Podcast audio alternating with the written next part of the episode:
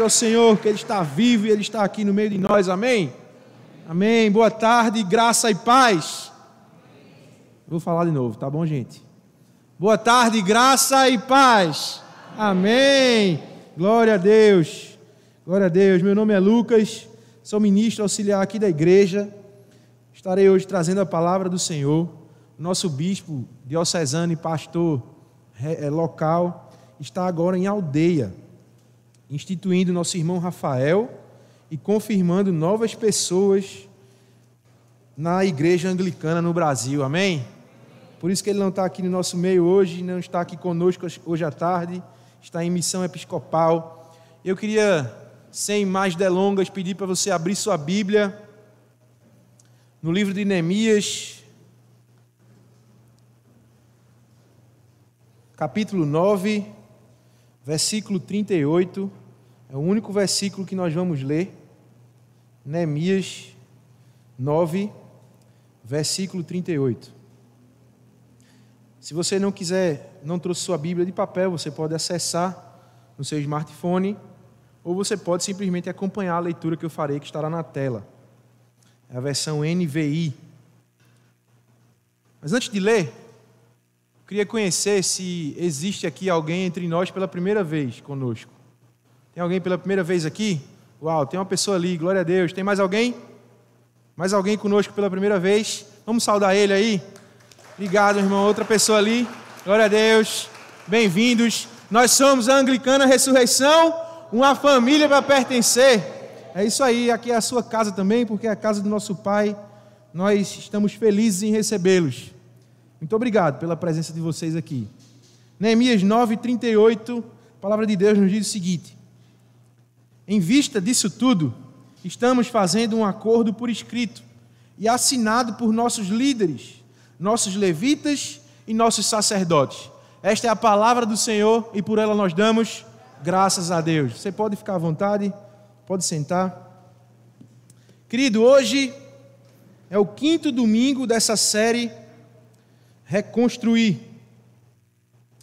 Nós vimos aqui desde o primeiro domingo de, de janeiro, te, é, temas como as bases para a reconstrução. Vimos que durante a reconstrução surgem obstáculos, que esses obstáculos eles criam, eles geram realidades muitas vezes difíceis, mas que nós precisamos enfrentá-las.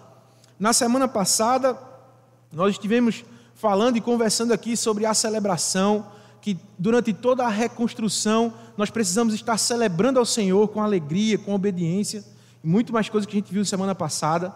E eu convido você, se você perdeu algum sermão nosso dessa série incrível que a gente está concluindo hoje, que você possa acessar o nosso YouTube, vai lá, Anglicana Ressurreição, e acessa a mensagem que você perdeu e assiste, que eu tenho certeza que vai abençoar a sua vida. Se você preferir, você pode ir no Instagram, anglicana.ressurreição, e você pode também achar lá no ícone de, de, de IGTV para você acessar o sermão que você perdeu, tá bom? E eu quero convidar você para, durante o sermão, se você se sentir assim à vontade, se Deus falar no seu coração, você possa compartilhar onde você está, que você possa compartilhar a igreja que você está fazendo parte, porque isso é muito relevante e a gente impacta a sociedade com o amor de Jesus através de simples imagens que muitas vezes nós fazemos e nós podemos fazer. Amém? Então, Durante essas últimas quatro semanas nós discutimos isso e hoje nós vamos encerrar com mais um tema que eu tenho certeza que vai impactar nossos corações. E durante essas, esse, esse tempo, esse mês de janeiro, eu tenho certeza que nós é, fomos adquirindo uma verdade em nosso coração, em nossa mente, porque é, foi muito explorado isso aqui, isso aqui. Nós realmente somos obras inacabadas ainda. Mas a Bíblia diz que aquele que começou a boa obra é fiel para completá-la até o dia de Cristo Jesus. E isso vai acontecer. E a Bíblia diz também que é uma prova daquilo que vai acontecer. Olha só, Salmo 125, versículo 1 diz o quê? Os que confiam no Senhor são como os montes de Sião, que não se abalam, mas permanecem para sempre. Para sempre. Nós não podemos e nós não vamos viver para sempre do jeito que nós vivemos hoje. nós viveremos para sempre concluídos, com nossa obra concluída, porque o Senhor Jesus é fiel para cumprir, cumprir aquilo que ele prometeu. A nossa vida na terra não é o para sempre, e também não é suficiente para a conclusão dessa obra. E surge uma dúvida muito pertinente aqui: por que, que Deus, diante da sua grandeza, da sua santidade, da sua perfeição, da sua felicidade em si mesmo, nos aceitaria se nós somos imperfeitos e inacabados? Porque Deus, diante de tudo que Ele é, de tudo aquilo que Ele já apresentou para a humanidade, de tudo que Ele fez, cara, por que, que Ele nos aceitaria? Nós, simples seres humanos, a resposta está na graça e na misericórdia do Senhor Jesus por nós. Ela não está em nós. A resposta para essa pergunta não é sobre nós. A resposta para essa pergunta é sobre Jesus. É a graça dele que opera em nós e que possibilita a aproximação daquilo que está no céu à terra. Essas misericórdias do Senhor que se renovam todas as manhãs, simplesmente elas são a razão para não sermos destruídos. Mas existe outra questão, querido. Será que existe alguma responsabilidade sobre nós? Já que nós recebemos de graça aquilo que nós não merecíamos, será que existe algo sobre nós de responsabilidade? É claro que sim. E é sobre isso que nós vamos conversar. Mas eu queria antes orar com você. Eu peço que você feche os seus olhos em nome de Jesus. Senhor Deus, muito obrigado, Pai, pelo tempo que nós estivemos aqui já pelo teu Espírito Santo no nosso meio. Muito obrigado porque o Senhor já nos ministrou, nos constrangeu pelo teu amor, já nos perdoou. Tenho certeza que o Senhor jogou no mar do esquecimento muito daquilo que nós fizemos essa semana, ou tudo aquilo que nós te confessamos. E eu quero te pedir que, em nome de Jesus Cristo, que o teu Espírito possa ministrar em nossos corações, possa, possa nos constranger e no, nos convencer do pecado, da justiça e do juízo. E que nós possamos sair daqui transformados pela tua palavra a tua eterna, boa e perfeita palavra. E que em nome de Jesus, as palavras da minha boca e o meditar do meu coração estejam sempre agradáveis a ti, Senhor, minha rocha e meu redentor. Amém. A nossa responsabilidade se chama compromisso. Esse é o tema de hoje. O compromisso é um dever assumido. Quando nós nos comprometemos com algo, nós devemos assumir aquilo e nós devemos honrar aquilo.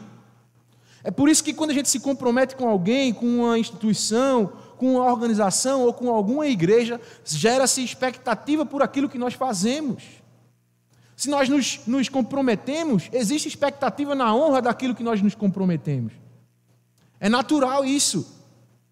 Nós, o nosso dever é cumprir isso. E um sinônimo da palavra compromisso é dívida. Compromisso é dívida, é dever algo. Uma pessoa comprometida é uma pessoa endividada. Então, o que, o que isso quer dizer? O que isso poderia dizer a nós? Que quando nós damos nossa palavra, nós precisamos honrá-la. Porque quando nós damos a palavra, nós devemos a honra ao cumprimento daquilo que nós nos comprometemos. É muito natural que muitas vezes a gente, nos, a gente se compromete com algo, com alguém, e a gente não cumpre. Mas isso não é o posicionamento do Filho de Deus. Sabe por quê? Porque a palavra do Filho de Deus, como descrito em Mateus 5,37, é seja o seu sim, sim, e o seu não, não. Porque o que passar disso vem do maligno. Não existe meio termo para o Filho de Deus. A nossa palavra tem que ter, tem que ter, tem, tem que estar firmada em conceito, em princípio. Aquilo que a gente fala tem que ser sim ou não. E ponto final, não existe talvez, não existe não, não, não existe meio em cima do muro. Nós precisamos nos posicionar. O Senhor usou mais de uma vez o, endividamento para ilustrar o nível de compromisso do ser humano com Deus. Inclusive, isso é descrito na oração que o Senhor nos ensinou. Ele diz: perdoa as nossas dívidas. E eu queria fazer um exercício com você. Troque dívidas por compromissos não cumpridos. E pense: perdoa os meus compromissos não cumpridos. Mas por que trocar isso? Porque, além de ser sinônimo, não honrar os nossos compromissos se torna pecado, querido. Porque quando a gente não honra aquilo que a gente falou, a gente está pecando. A nossa palavra está indo além do sim, sim e não, não que a Bíblia diz que nós precisamos ter. O que eu quero trazer hoje, com base na história de Neemias, é que existe uma dívida em nós, em relação a nós mesmos, diante do Deus que nos criou. E é o seguinte: O nosso compromisso em 2021, a nossa dívida em 2021 com as nossas próprias almas, é de se comprometer todos os dias deste ano em acrescentar tijolos espirituais e morais à obra inacabada que somos, a fim de que nós possamos glorificar a Deus. Esse é o objetivo. E eu queria te, te incentivar, te empoderar a fazer uma aliança entre você e Deus agora. Se você tiver afim de fazer uma aliança com o Senhor nesse ano de 2021, você vai repetir comigo isso aqui que eu acabei de falar. Vamos lá? Quem, quem tiver afim da aliança, amém? Eu me comprometo. Se você tiver afim de fazer aliança, você vai fazer isso com fé, amém, irmão? Amém. Eu me comprometo a cada dia deste ano acrescentar tijolos espirituais e morais, a obra inacabada que eu sou pela fé em Cristo Jesus. Amém. Nós vamos aprender isso com Neemias. Nós vamos aprender como fazer isso com Neemias. E o primeiro ensinamento que o texto de Neemias nos traz, a história de Neemias nos traz, é que o meu compromisso com Deus advém do reconhecimento de quem Ele é. Reconhecer quem Deus é é o princípio de muitas coisas, inclusive é o start para que nosso compromisso inicie também. Sabe por quê, irmão? Porque eu não falo aqui de quem você é, eu não falo aqui do, do qual é o nome do seu crachá, eu não estou falando aqui do nome do seu batismo, eu não falo da sua, da sua profissão, dos seus sonhos, das suas realizações, eu não estou falando aqui do seu passado, porque o nosso passado ele pode até nos desabonar. Eu estou falando aqui daquilo que nós entendemos que é Deus. E perceba que existem muitas coisas envolvidas naquilo que nós somos e muitas respostas para isso também. Principalmente quando a gente pensa que aquilo que nós fazíamos três ou quatro anos atrás podem ser muito diferentes daquilo que eu faço hoje em dia. E é absolutamente diferente para aqueles que andam com Jesus Cristo. Porque não existe não existe ausência de transformação quando se há um encontro real com Jesus. Quando se encontra verdadeiramente o Senhor, o nosso, a nossa alma, o nosso espírito, ele se transforma. E a Bíblia diz que ele se transforma de glória em, em glória para ser em direção à semelhança de Cristo Jesus. É isso que nós precisamos buscar a cada dia. Mas mesmo assim, como pessoas, nós podemos oscilar muito porque nós permitimos sombras de variação, aquilo que Deus não permite, nós permitimos. Você pode estar bem num momento e logo depois estar muito mal. Mas quando nós olhamos os nossos olhos para aquele que nos criou, nós percebemos algo muito maior, algo muito mais forte, algo muito mais denso e algo eterno. E Neemias percebeu exatamente isso. E esse trecho é um dos trechos mais belos do livro de Neemias descrito em Neemias 9, 5, a segunda parte do versículo 6. E está lá na tela, ele diz: Bendito seja o teu nome glorioso, a tua grandeza está acima de toda expressão de louvor. Só tu és o Senhor. Fizeste os céus e os mais altos céus, e tudo que neles há, a terra e tudo que nela existe, os mares e tudo que neles existe. Tu deste vida a todos os seres, e os exércitos dos céus te adoram. Quando nós reconhecemos quem nós somos, nós entendemos de fato quem Deus é. E Neemias percebeu isso, ele destaca: a tua grandeza está acima de toda expressão de louvor, porque só tu és Senhor. Meu irmão, só o nosso Deus é Senhor. Essa pequena frase, ela tem um poder impressionante, porque ele é, é, é, uma frase pura, é uma frase inflexível, que não é negociável, não existe relação, não existe relativismo em Deus ser Senhor, porque Deus é Senhor, o nosso Deus é Senhor. E sabe que uma das grandes frustrações dos romanos, que com, com os seguidores de Jesus Cristo, é que eles tinham em César o seu Senhor. E quando eles ouviam que Jesus Cristo é Senhor, que Jesus Cristo é o Senhor por aqueles que seguiam Jesus e que eram tocados por Jesus e que eram transformados, curados por Jesus. Eles se incomodavam muito e aquela afirmação parecia um insulto para eles. E eu queria chamar a sua atenção sobre isso, porque muitas vezes conceitos errados sobre aquilo que nós entendemos do que é a vida, quando nós somos confrontados com a verdade absoluta da palavra de Deus, nós achamos que, somos, que estamos sendo insultados. Isso acontece muito em discipulado, irmão. Discipulado, quando, quando ele não é saudável, quando o discipulador enfrenta, confronta o, o, o, o discípulo, o discípulo se sente insultado, porque ele ouviu a verdade diante daquilo que ele desconhece que é realmente a verdade. Era isso que acontecia. O nosso compromisso de cooperar com Deus nessa reconstrução de nós mesmos está no reconhecimento de quem Jesus é. E Jesus é Senhor. Ele não é apenas o filho do carpinteiro de Nazaré, ele não é apenas um ser iluminado com o dom de curar enfermidades, ele não é apenas um, um profeta que veio à terra, ele é o Senhor da glória. A consciência de João sobre isso me chama muita atenção. Porque João, ele era um cara que ele foi profetizado também, não é?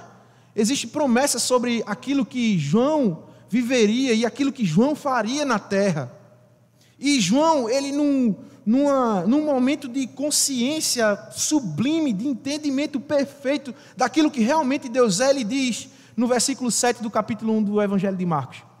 Ele diz: Depois de mim vem alguém mais poderoso do que eu tanto que não sou digno nem de curvar-me e desamarrar as correias das suas sandálias.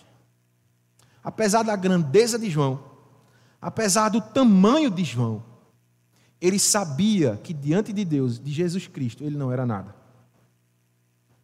Essa é a realidade que nós precisamos entender. Essa é a verdade que precisa estar muito clara em nosso coração. Enquanto você não decidir que Jesus é o Senhor da sua vida, a reconstrução dessa obra, que ainda é inacabada, pode sofrer desgastes e pode te fazer retroceder nesse caminho. Mas em nome de Jesus Cristo, você não vai regredir, você não vai retroceder, porque você vai avançar. E eu declaro em nome de Jesus que Ele, o Cristo, será o Senhor da sua vida em todas as áreas que você viver. Glória a Deus. Você recebe aplauso do Senhor em nome de Jesus Cristo. Meu irmão, Jesus Cristo é por nós. E a Bíblia diz: se Deus é por nós, quem será contra nós? O, só o Senhor é Deus. Só Jesus Cristo é Deus. Só Jesus pode ser o nosso Senhor. E a Bíblia nos alerta de que quando nós temos postes de azerar em nossas casas, nós precisamos derrubá-lo para reconhecer exatamente e colocar exatamente onde Deus deve estar. Se existe um poste de azerar, algo que atrapalha o seu relacionamento com o Senhor, algo que você coloca acima do Senhor, em nome de Jesus, derrube, para que o Senhor faça abundância na sua vida. Esse é o desejo do coração do Pai. O segundo ensinamento de Neemias é que não há compromisso com Deus sem fidelidade à Sua palavra.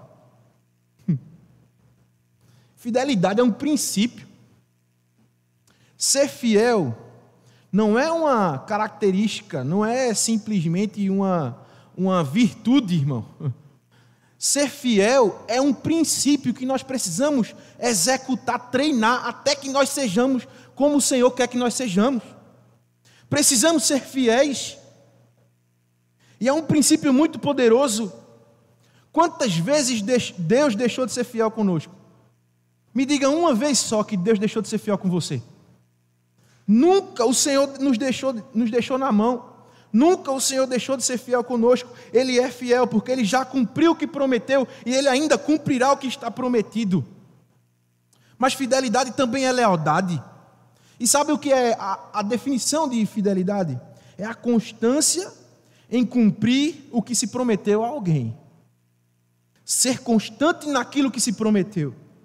Nós precisamos ser constantes em cumprir, principalmente o que a Bíblia nos ensina. Qual é o modo de nós vivermos? Precisamos ser constantes em aprender sobre a palavra.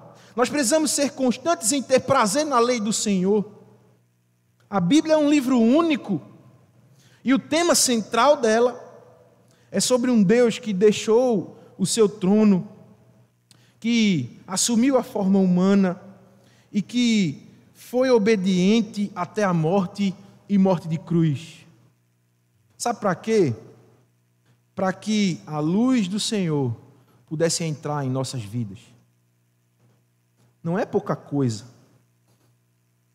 Quando essa obra inacabada que somos nós estivermos cabisbaixos, tristes, desanimados, quando nós estivermos cansados, quando a frustração tomar conta, às vezes, dos nossos pensamentos, quando invadir o nosso coração, quando a decepção, quando nós estivermos desapontados, deixa eu te falar uma coisa: Deus não vai te deixar assim, porque Ele te fortalecerá. Sabe por quê, irmão? Porque a palavra dEle, a palavra poderosa do Senhor, a palavra eterna do Senhor, ela vai te empoderar, ela vai te animar e ela vai botar por terra tudo o que não te pertence, tudo o que é mentira sobre você não te atingirá, porque o Senhor vai estar te falando aos teus ouvidos através da sua palavra poderosa aquilo que realmente você é.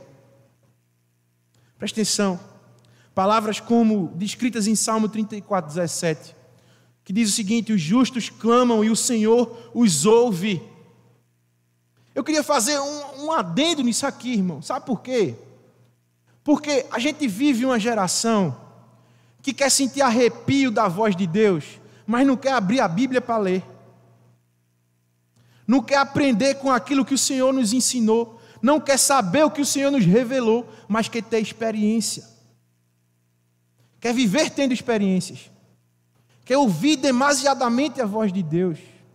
A voz de Deus fala, ela é audível quando a palavra do Senhor salta aos nossos olhos e o Espírito ministra os nossos corações. Eu não estou dizendo que Deus não fala, irmão. Eu não estou dizendo isso. Mas o principal, a principal forma que Ele deixou na terra para a gente ouvir a voz dele é através da palavra dele. E passa semanas e tem pessoas que não abrem a Bíblia. Mas quando vai orar, quer sentir arrepio, quer ouvir como se fosse Deus falando, e a gente precisa ter muito cuidado com isso. Porque quem não se relaciona saudavelmente com o Senhor não consegue ouvir a sua voz. E muitas vezes a voz que você pode ouvir é a voz dos seus próprios desejos. É a voz da sua própria consciência. Sabe por quê? Porque você não tem o discernimento nem de saber se aquilo realmente é de Deus ou não, por não conhecer a sua palavra. A Bíblia diz que nós pecamos por não conhecer a palavra de Deus.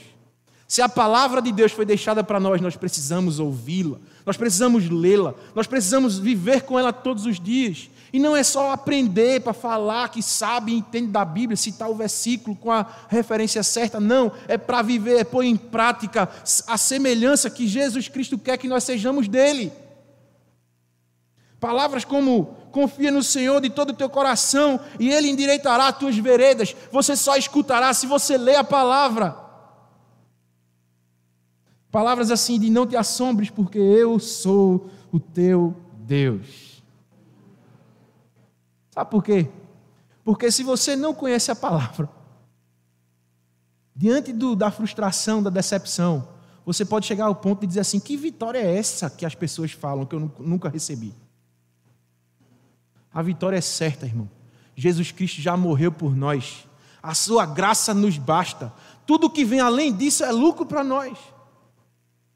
Palavras como o homem que suporta a aprovação, depois de aprovado, receberá a coroa da vida. Se isso aqui não é vitória, eu não sei mais o que é. Foi assim com Neemias e seus, com Neemias e seus liderados. E olha o que ele escreve no capítulo 10, versículos 28 e 29. O restante do povo, sacerdotes, levitas, porteiros, cantores, servidores do templo e todos os que se separam dos povos vizinhos, por amor à lei de Deus, com suas mulheres e com todos os seus filhos e filhas capazes de entender, agora se une a seus irmãos, os nobres, e se obrigam sob maldição e sob juramento a seguir a lei de Deus, dada por meio do servo de Deus Moisés, e a obedecer fielmente a todos os mandamentos, ordenanças e decretos do Senhor, o nosso Senhor. O compromisso, a dívida deles era obedecer fielmente à palavra de Deus. Quem obedece à palavra de Deus vive debaixo da proteção do Senhor. Quem obedece à palavra de Deus vive a justiça, a paz, a provisão, o amor, a santidade, a bênção e os princípios eternos do Senhor como estilo de vida. Que obedece à palavra do Senhor, vive não só por promessa, mas vive pelo cumprimento delas. O terceiro ensinamento que Neemias nos traz é que o meu compromisso com Deus aguça a minha consciência de missão. E eu queria que você prestasse muito bem atenção nisso. Porque o nosso, relação o nosso relacionamento com Deus é uma via de mão dupla, onde nós somos abençoados por Ele. E, na verdade, é um fluxo, onde nós somos abençoados por Deus e nós precisamos abençoar aqueles que estão ao nosso redor. Nós não precisamos, nós não podemos reter as bênçãos. Nós precisamos compartilhar aquilo que nós recebemos para que aquilo que nos abençoou abençoe outras pessoas também. E sabe como é isso na prática, irmão? É quando você, no seu dia a dia, no seu devocional, você escutar uma palavra, você ouvir a voz de Deus através das palavras eternas do Senhor. É você pegar aquilo ali e compartilhar com quem você ama. É você dividir, você multiplicar a bênção do Senhor, é transmitir, é transferir a bênção do Senhor para outras pessoas. Deus nos chama para isso. Nós não podemos reter tudo e ficar obesos espirituais. Basta a gordurinha que nós temos, irmão. Aleluia. É ou não? Dificuldade danada. A bênção que você receber, irmão, compartilha. Não retém. Se Deus falou com você, se uma palavra te impactou, divide com teu líder, com teu discipulador, com os teus liderados, compartilha aquilo que Deus está te abençoando para que outras pessoas sejam abençoadas. Tudo começa em Deus. Tudo começa nele. E o desejo do Senhor é que aquilo que se inicia nele possa passar por nós. Mas para passar por nós, nós precisamos de compromisso. Precisamos de investir nosso tempo. Nós precisamos ter consciência de compromisso com o nível da nossa dedicação. Nós não podemos ir dormir simplesmente porque nós estamos extasiados e cansados sem ler a palavra. Nós não podemos passar um dia sem orar ao Senhor. E também tem a ver, tudo a ver, com o compromisso que nós temos com os recursos que Deus nos dá. Deus é um Deus comprometido, absolutamente. Ele não mente porque ele não é humano, e ele não se arrepende, pois não é filho de humano. Como diz Números 23, 19. Se o projeto dele, que nunca mudou, é que nós sejamos conformes à sua imagem, então o desejo de Deus é que a nossa consciência de missão esteja no mesmo nível da de Jesus, o seu filho. E Jesus disse que nós faríamos coisas maiores do que ele. Nós precisamos ir nessa intenção. Jesus viveu a missão de forma integral e nós precisamos também viver a missão de forma integral. Porque para anunciar o Evangelho e fazer discípulos, nós precisamos ser obedientes, nós precisamos ser comprometidos, nós precisamos ser submissos, nós precisamos ser generosos. A missão integral glorifica o Senhor através de uma vida por princípios que foram ensinadas e vividas por Jesus e que foi nos deixado por Sua palavra.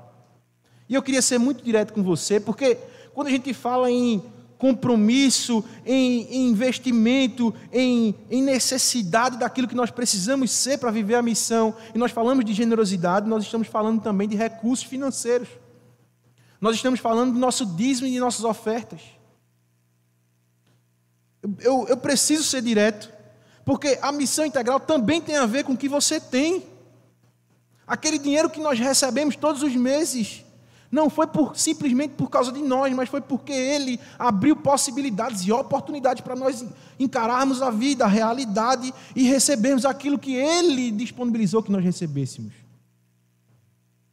Aqueles clientes que te procuram todos os dias, os projetos que são elaborados, as causas que você defende, a promoção que você sonha, que você batalha para alcançar, a nomeação do diário oficial, os pacientes que você atende, é tudo por causa dele, porque ele tem misericórdia por nós e ele nos ama a, a tal ponto de nos dar a sua graça.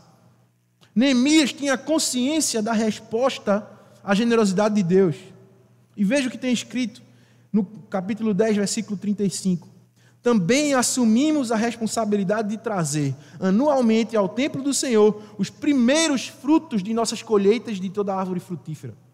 A Bíblia não cansa de dizer que as primícias são do Senhor, que as primícias agradam ao Senhor. Foi assim com Caim e Abel, foi assim com Neemias e o seu povo, foi assim com todos os exemplos que nós temos na Bíblia. É assim conosco também. Nós precisamos trazer as nossas primícias ao Senhor e agradá-lo como oferta agradável, como aroma suave, uma expressão de adoração. Sabe por quê? Porque simplesmente, se você não fizer assim, se você não obedecer a sua palavra, você só dará aquilo que sobrar. E Deus não precisa de migalhas. Deus precisa das primícias. E na verdade ele não precisa. Ele quer que você entregue as primícias para ver a obediência do seu coração a Ele. Para ver qual é o nível de comprometimento que você tem com o reino de Deus. Saber qual é o compromisso que você tem com a missão que Ele nos deixou. Como está a consciência de missão no seu coração e na sua mente. Quando as ministrações acontecem aqui sobre a resposta à generosidade de Deus, Cada culto, o que é que você pensa? Como você se comporta ao ouvir uma ministração sobre você se, se doar, sobre você tirar dos seus próprios recursos para manter a casa do Senhor, para fazer o reino avançar? O que você pensa sobre isso? Tem pessoas que acham que o pastor é ladrão. Vamos ser realistas? Ah, não. Tem gente que acha que igreja é meio de vida. Pode até ser em outras igrejas.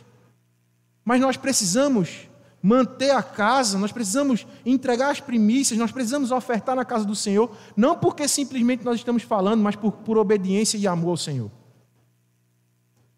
Tem gente que fala tanto em reino, fala tanto em missão, fala tanto em ganhar vida para Jesus, mas não é obediente à palavra nesse aspecto. Não é generoso como precisamos ser. E também não devolve nada daquilo que Deus deu através de oportunidade que Ele abre não dizima, não oferta e ainda sai falando da igreja. é ou não, irmão? Todo mundo não presta. É ou não é? Tem gente que é, parece um, é, o, é a referência, mas não consegue absolutamente ser obediente a um simples pedido do Senhor, um simples mandamento, que é devolver a Ele, é dar as primícias.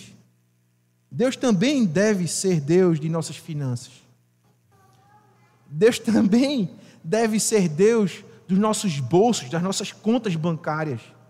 Deus é Deus na integralidade de nossas vidas. Nós precisamos aceitar Deus na integralidade das nossas vidas. Quando isso acontecer, a sua consciência de missão será simplesmente aguçada em nome de Jesus Cristo. E o quarto ensinamento que Neemias nos traz é que o meu compromisso com Deus requer constância e regularidade. Meus irmãos, a gente tem vivido uma época onde a regularidade, onde a mesmice, a, a repetição são coisas repudiadas por gerações novas que têm chegado. Simplesmente porque eles querem viver a experiência de novas coisas. E repetir deixa eles entediados. Mas precisamos concordar, nós precisamos primeiro aceitar e concordar que a forma mais eficaz de se aprender e reproduzir com excelência aquilo que nós aprendemos é pela repetição e pelo treino que nós podemos fazer. Sabe que Arthur ele está com dois anos e um mês e ele, meu amigo, ele destemperou, ele está falando tudo que você imaginar. Só que tem coisa que você não entende o que ele está falando ainda.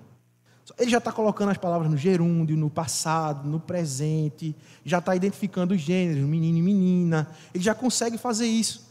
Só que ele só fala com realmente excelência quando ele fala muito a mesma coisa. E um dia desse a gente falou, ah, ele é um papagaio. Ele falou, papagaio. Porque ele não sabe falar papagaio ainda, mas de tanto ele repetir aquilo, ele vai chegar lá. E assim somos nós. Se nós não chegamos lá ainda, nós precisamos continuar persistindo, sendo constantes, sendo regulares, para que a excelência saia em adoração de nós. Pensa junto comigo. O que é que se opõe à disciplina da repetição durante o aprendizado? Não sei se você já parou para pensar nisso. Porque para a gente aprender, nós precisamos ser disciplinados. Não basta simplesmente sentar na cadeira e ouvir um professor dando aula. A gente tem que estudar. A gente tem que repetir aquilo que nós aprendemos. Não, não é? Mas o que é que atrapalha isso? O que é que se opõe a isso? Os nossos desejos. A vontade do nosso coração em fazer aquilo que nós simplesmente queremos, sem querer repetir, escolhendo não repetir e escolhendo, na verdade, fazer aquilo que nós queremos, simplesmente sem, sem apego nenhum, sem compromisso. Quando não se quer aprender, não se aprende, irmão. Não se aprende. Quando não quiser repetir, não se, não se repete. Quando não quer ser excelente, não se é excelente. E muitas coisas tem no mundo para interferir nas nossas vidas. Coisas legais, mas que têm o seu tempo certo de ser vividos. Por exemplo, o Netflix, o Netflix pode ser uma bênção, mas pode ser uma destruição da sua vida espiritual, por exemplo. Ficar de boa passeando pelo feed do Instagram, de manhã, de noite, de tarde, o tempo todo, também. Se deliciar dando comidinha na boca da preguiça também. A gente precisa aprender algo profundo aqui. É que os teus desejos não determinam aquilo que você vai se tornar, mas a disciplina determina o que você será quando você tem. Precisamos de disciplina. Não viva simplesmente pelos seus desejos, os desejos do seu coração, porque na grande maioria das vezes eles nos colocam apenas em posições confortáveis, na zona de conforto, porque você correrá o risco de até não ser nada daqui a 5 ou 10 anos. 10 anos. Quando a gente faz simplesmente o que desejamos, tendo potencial, nós vamos ser eternas pessoas em potencial. Existirá muita expectativa sobre nós, mas nenhuma realidade. Mas quando nós escolhemos pela disciplina, quando nós vivemos uma realidade disciplinada, que repete, que se mantém na constância, com regularidade, a realidade se torna extraordinária, porque o potencial, como a própria palavra diz, potencializa aquilo que nós podemos fazer. Preste atenção nessa frase de Muhammad Ali. Odiei cada minuto de treinamento mas não parava de repetir a mim mesmo: não desista, sofra agora para viver o resto de sua vida como campeão. Esse cara tinha a certeza, a consciência de que tudo, toda a regularidade que ele tinha, a constância que ele tinha, ele sofria com aquilo, não era confortável. Meu irmão, disciplina, regularidade e constância não é confortável. Se você estiver na sua zona de conforto, não adianta você querer sair dela pela disciplina, porque você vai sofrer. Mas, se você escolher sair dela de forma intencional, de forma que você deseja, diz como uma escolha, você viverá os melhores anos da sua vida. Porque Deus abençoará aquilo que você estiver fazendo. E veja agora Neemias 12, versículo 45. Eles celebravam o culto ao seu Deus e o ritual de purificação dos quais também participavam os cantores e os porteiros, de acordo com as ordens de Davi e do seu filho Salomão. Eles celebravam o culto ao seu Deus. Eles eram constantes, eles eram regulares. Todas as semanas que você chegar aqui, o culto iniciará com louvor, terá uma palavra de acolhida e a confissão um louvor, uma palavra em resposta à generosidade de Deus, um louvor e um, o sermão, um louvor, Eucaristia e assim sucessivamente, constância e regularidade. Era isso que acontecia naquela época. Eles eram constantes e regulares em celebrar o culto ao seu Deus. Só que tem gente que diz que não quer vir para a igreja porque está tá cansado já, porque é a mesma coisa. A gente precisa ser constante e regular em celebrar o culto ao nosso Deus, porque só, Deus, só o nosso Deus é verdadeiramente Deus. Só Ele pode mudar o nosso destino. O culto a Deus na igreja, a coletividade, a comunhão, a comunhão dos santos, a perseverança na vida cristã, o partilhar das cargas, tudo isso vem de uma postura de constância. Então, em nome de Jesus, seja constante e viva uma vida, uma reconstrução extraordinária, fazendo coisas extraordinárias para a glória de Deus, meu irmão. Se você quer viver uma vida extraordinária, se você quer viver o, o extraordinário do Senhor na sua vida, seja constante, seja regular, não pare de celebrar, seja obediente à Sua palavra. E para a gente concluir, a história de um general romano chamado Júlio César, que viveu antes de Cristo, é, sobre a conquista das ilhas da, Bre da Bretanha, é muito interessante, porque ele foi intencional naquilo que poderia acontecer no, no resultado, no desfecho da história deles, dele e do seu, do seu pilotão, da sua tropa. Ele tentou por algumas vezes invadir a Bretanha e conquistar aquele território, porque era assim que aconteciam as coisas. Ele invadia para conquistar, conquistar recursos, conquistar terra, para crescer e avançar no território, avançar o império. E depois de algumas investidas sem sucesso, ele reuniu um exército e foi lá. E foi investir novamente em um dos locais da Grã-Bretanha, da Bretanha, na verdade, das ilhas da Bretanha. E ao chegar lá, quando todo o exército desembarcou, ele simplesmente botou fogo nos barcos. Ele incendiou tudo. E simplesmente quando os soldados olharam para trás e viram seus barcos queimados, eles não podiam ir embora. Eles tinham duas opções: lutar para vencer ou ficar ali e morrer. E eles foram constantes até o final, lutaram, venceram e conquistaram aquele território. Não tem outra opção para nós a não ser essas duas opções. Ou nós avançamos e lutamos para vencer e conquistar, ou nós vamos ficar parados e podemos regredir retroceder e, quem sabe, até morrer.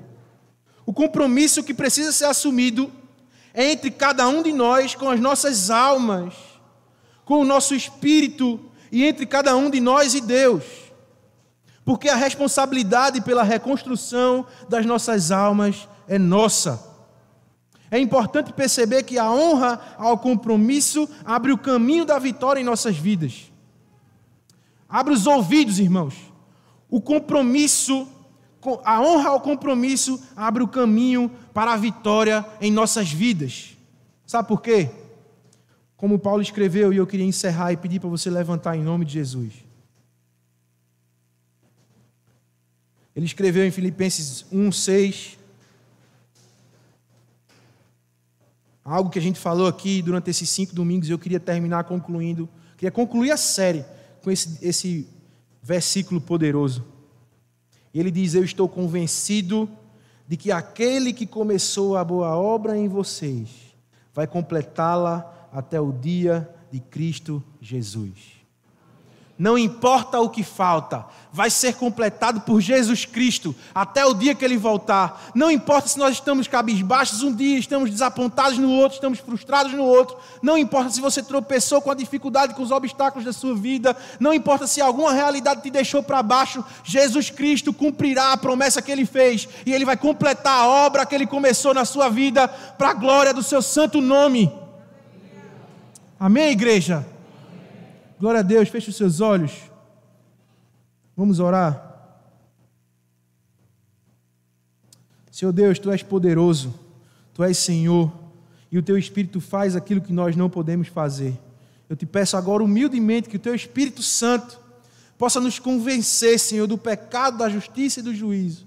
Que nós possamos nos enxergar e nos perceber, Senhor, num lugar onde as tuas asas estão cobrindo. Senhor, em nome de Jesus, eu quero te pedir, Senhor, que nós possamos reconhecer sempre quem tu és, porque tu és o Deus Todo-Poderoso, Criador dos céus e da terra. Deus, em nome de Jesus, que nós possamos despertar, que nós possamos nos interessar, que nós possamos ter prazer na tua palavra, que é infalível e que essa palavra possa falar aos nossos ouvidos e possa ministrar aos nossos corações todos os dias das nossas vidas.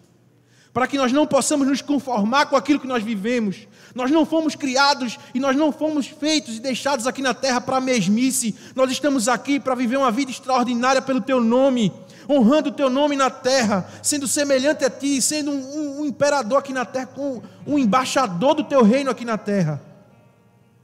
Senhor, em nome de Jesus, que o Senhor possa permitir que a consciência de missão possa ser aguçada em nós. Que o Senhor seja Senhor das nossas vidas, e não só das nossas vidas afetivas, dos nossos relacionamentos, mas que o Senhor seja Senhor de todas as áreas da nossa vida da área financeira, da nossa família, do nosso trabalho. Senhor, toma conta de tudo aquilo que nós somos. Coloca em tuas mãos, Pai. Potencializa aquilo que nós podemos fazer. Nos impulsiona, empodera e nos comissiona, assim como o Senhor já fez e que essa consciência de missão possa despertar em nós a necessidade de sair dos nossos lugares em direção aonde o Senhor mandar. Pai, em nome de Jesus, que nós possamos ser constantes e regulares na busca pela reconstrução daquilo que nós somos, para que o teu reino seja glorificado na terra. E que a tua graça, Jesus, esteja sobre nós que o teu amor, Senhor, transborde dos nossos corações e abençoe os nossos semelhantes. E que a comunhão do Santo Espírito esteja conosco e com todo o povo de Deus espalhado pela terra. Em nome de Jesus, e assim eu te oro e te agradeço. Amém e amém. Glória a Deus. Mm-hmm.